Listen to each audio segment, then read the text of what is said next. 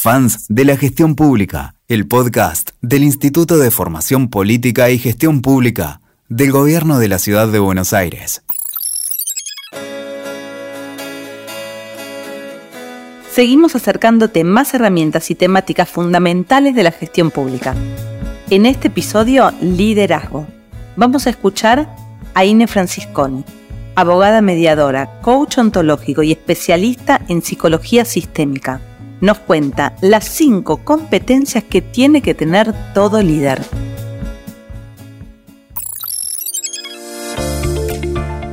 Te damos la bienvenida a este nuevo episodio desde el Instituto de Formación Política y Gestión Pública del Gobierno de la Ciudad de Buenos Aires. Soy Ine Francisconi, docente, capacitadora y mentora de líderes para el nuevo mundo.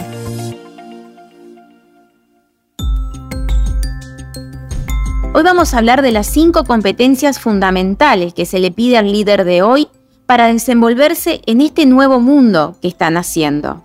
Sabemos que estamos ingresando a una nueva etapa como humanidad, a un nuevo paradigma. Estamos transitando grandes cambios. Es una época de transición. Por eso como líder necesitas entrenarte, prepararte para este nuevo mundo que viene y fundamentalmente desarrollar una nueva mente. Esta mentalidad que va a determinar tu estado emocional, la energía que le vas a poner a tu trabajo y también los resultados que obtengas. Es necesario desarrollar nuevas capacidades, nuevas competencias y perfeccionar otras, actualizarte. Es clave desarrollar una nueva forma de pensar, y una nueva forma de hacer las cosas para liderar y tener alto impacto. Vamos a detallar las cinco competencias esenciales para el líder de hoy, que también se llaman habilidades de empoderamiento. La primera de ellas es el autoliderazgo, es decir, aprender a gestionarte a vos mismo, a vos misma, aprender a gobernar tu mente, a ser inteligente con tus emociones, a administrar tu energía, tus palabras, tus acciones en forma consciente. Eso implica coherencia, pensar, sentir, decir, actuar en un mismo sentido. Y eso revela la integridad del líder y la integridad genera confianza. El secreto del gran líder es empezar a gestionarse a sí mismo para luego predicar con el ejemplo. Y vamos a la segunda gran competencia, que es la gestión de la creatividad. Es decir, tener iniciativa, proponer, no esperar órdenes o que las cosas se den por sí solas. Te invitamos a buscar soluciones, ideas nuevas, abrir posibilidades para implementarlas en forma más eficiente. Tu tarea es mejorar lo existente. Por eso necesitamos un líder creativo que potencie incluso la creatividad del equipo. La creatividad lleva a la innovación y esta al progreso.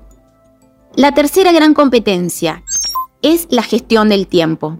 Sabemos que hoy todo va muy rápido y por eso se te pide agilidad en las respuestas, saber priorizar, saber delegar y descartar también aquello que no aporta, saber planificar, diagramar tu jornada de trabajo, tu vida personal, para no estar apagando incendios y reaccionando ante las circunstancias externas.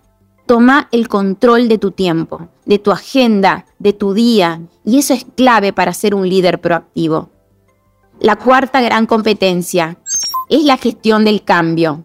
Lo único permanente hoy es el cambio. Por eso es clave entrenar tu flexibilidad y la adaptación a lo nuevo, incluso a lo imprevisto. Que te animes a tomar decisiones en entornos cambiantes, en contextos ambiguos.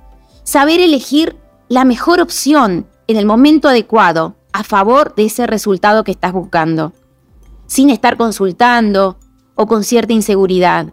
Por eso, es clave que entrenes tu autoconfianza para tomar decisiones con firmeza, con seguridad y ser capaz de asumir retos y de ir por más.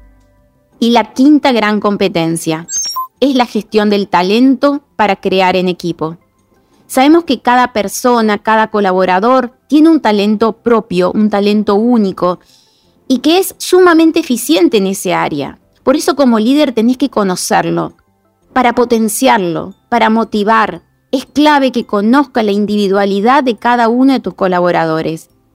Y ahí incentivar incluso el trabajo conjunto, la colaboración, esa disposición para contribuir con los demás para el logro de los resultados del equipo. Sabemos que es clave crear en conjunto, más allá de las diferencias. Ahora bien, es importante para dar valor a estas cinco competencias el desarrollar el arte de la comunicación, porque como seres humanos, todo lo que hacemos lo hacemos conversando. Por eso, entrenar la asertividad, la escucha, la empatía, es clave para potenciar tu carisma. Te invitamos a asumir la gran responsabilidad que la tarea del líder conlleva, porque ser líder no es sentarse en una silla, mandar y dar órdenes, sino que es formarse, entrenarse, hacerse primero a sí mismo para luego hacer con los demás. Es inspirar, es motivar y es fundamentalmente predicar con el ejemplo, y a eso te acompañamos. Si te gustó este tema, te invito a compartirlo y estate atento para nuevos episodios que vienen. Te mando un saludo y hasta el próximo. Fans de la gestión pública